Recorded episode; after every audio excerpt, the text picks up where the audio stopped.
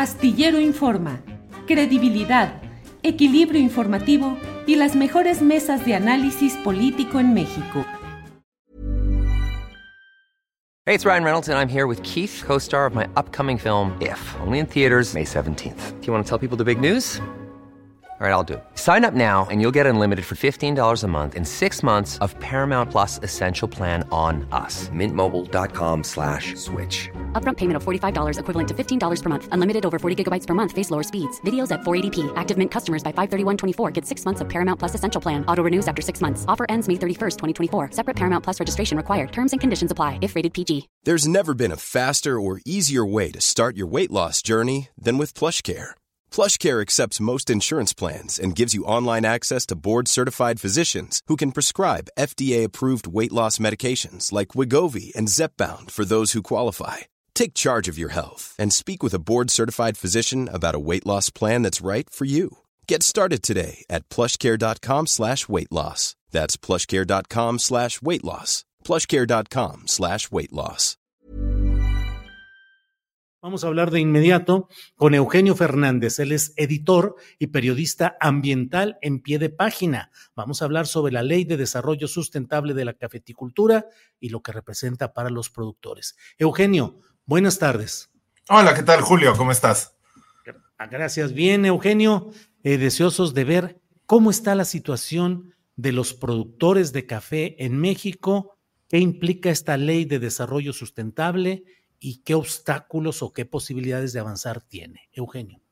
Mira, los, los productores de café en México, que son eh, medio millón de familias más o menos, unos dos millones y medio de personas, eh, casi todos indígenas, casi todos con terrenos muy, muy, muy pequeños, media hectárea, una hectárea, dos hectáreas a lo más, están pasando por una situación eh, realmente muy grave en, por una caída de los precios del café, por las sequías, por el impacto del cambio climático y de la crisis que padecemos todos, y porque la ley que eh, los ayudaría a pasar una situación mucho mejor y a internalizar los beneficios que nos brindan a todos, a beneficiarse ellos también de estos servicios que nos, que nos brindan, lleva un año parada en la Cámara de Diputados y los diputados no se ponen las pilas para ayudar a este millón, medio millón de familias que, de los que dependemos en realidad, sobre todo ahora que pasamos esta crisis de agua tan, tan terrible en todo el país. ¿no? ¿Qué es lo que busca esa ley, Eugenio? Mira, es la ley de desarrollo sustentable de la cafeticultura.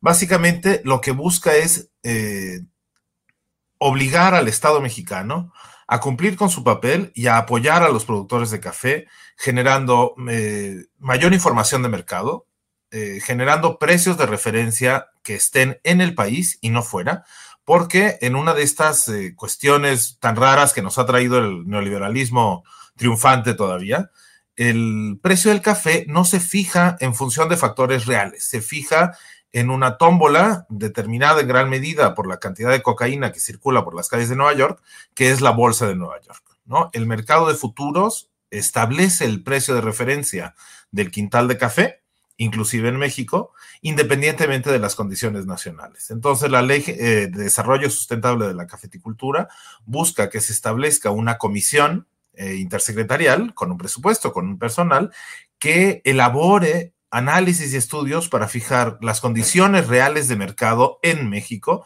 y, por tanto, contribuir a que haya un precio de referencia eh, justo, ¿no? Justo y real, porque si el precio es un instrumento de información, como dicen los economistas, pues la información que se tiene hoy en día en el mercado nacional es una información falsa. ¿no? Es una información alterada por los grandes productores brasileños, otra vez por los caprichos y veleidades de los actores en la Bolsa de Nueva York, por otro montón de factores. ¿no? Busca también que haya mecanismos que permitan que los cafetaleros, que son en realidad los principales guardianes de los bosques eh, mesófilos de montaña y de las selvas más diversas de nuestro país, internalicen los beneficios que nos brindan, estableciendo un mecanismo de pagos por servicios ambientales, así se llama. ¿no? Esto permitiría que estos productores que eh, mantienen la sombra de la selva, que les sirven de, de guardia, que mantiene el hábitat de aves, de mariposas, de orquídeas, de uno de los, de los bosques más bellos de este país, realmente se beneficien de eso que conservan para todos nosotros. ¿no? Porque si ellos son los que están en primera línea de defensa, los que disfrutamos de esa defensa somos quienes vivimos en las ciudades, quienes tomamos café, quienes tomamos agua, quienes vivimos de que haya aves, es decir, todos los demás en el país. Esta ley permitiría que hubiera un, un sistema de pagos por servicios ambientales que les permita beneficiarse ellos también de este proceso. Eugenio, ¿y cuál ha sido la política a lo largo de este sexenio de apoyo a estos productores de café? Recuerdo en 2022, creo que a mitad de año, que se instaló una planta Nestlé en Veracruz con una inversión de cientos de millones de dólares y entre protestas de quienes consideraban que se dañaba a los productores mexicanos. Pero, ¿qué se ha ido haciendo en este terreno? ¿Y cuáles son los obstáculos para que se avance en esta ley, Eugenio? Ha sido una situación eh, muy complicada en, muchos lados. Al bromeábamos y tristemente esa ha sido la realidad, este, diciendo que aunque no estamos para más sustos, pues está claro el, del presidente están claros los gustos, ¿no? Al presidente le gusta más Nescafé que el, que el café orgánico.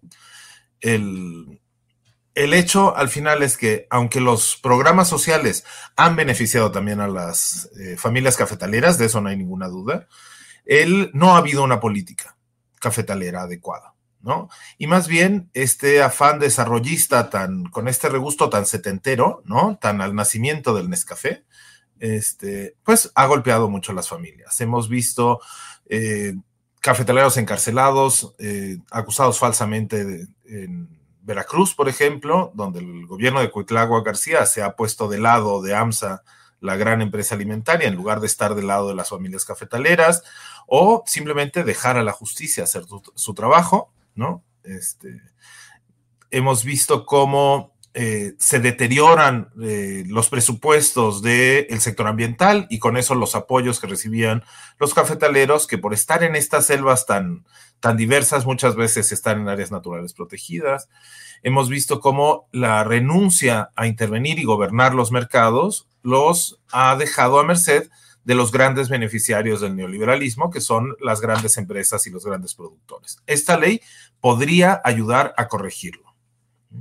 Pues Eugenio pareciera que pues queda muy poco tiempo ya para que esta actual legislatura pueda apoyar esta ley de desarrollo sustentable de la cafeticultura y habrá que esperar a nuevos tiempos y a nueva integración de las cámaras en medio de, no lo sé, pero eh, muchos lobistas, muchos representantes de las empresas que buscan atorar, entrampar este tipo de leyes para que no prosperen con cualquier tipo de coartada o de pretexto. Pero, ¿qué esperar, pues, en los tiempos políticos? de la posibilidad de avanzar con esta ley? Mira, en realidad el periodo de sesiones allí está, es cosa de voluntad política, ¿no? este, es cosa de que los legisladores se den cuenta de que hay medio millón de familias, no es poca cosa, medio millón de familias, las familias más pobres de este país, las más comprometidas con eh, conservar nuestro entorno, son las que se van a beneficiar de esta ley, ¿no? Si no pasa en este periodo, pues esperemos que esos eh, diputados a los que eh, se acaban de presentar sus candidaturas, pues muestren un poco más de compromiso, ¿no? El, yo, después de ver el análisis que hiciste junto con, con, Arturo Cano, me entrego a la depresión y creo que es más bien momento de pasar a la lucha, ¿no? Pero, pero bueno, esperemos que, que, esperemos que yo me equivoque.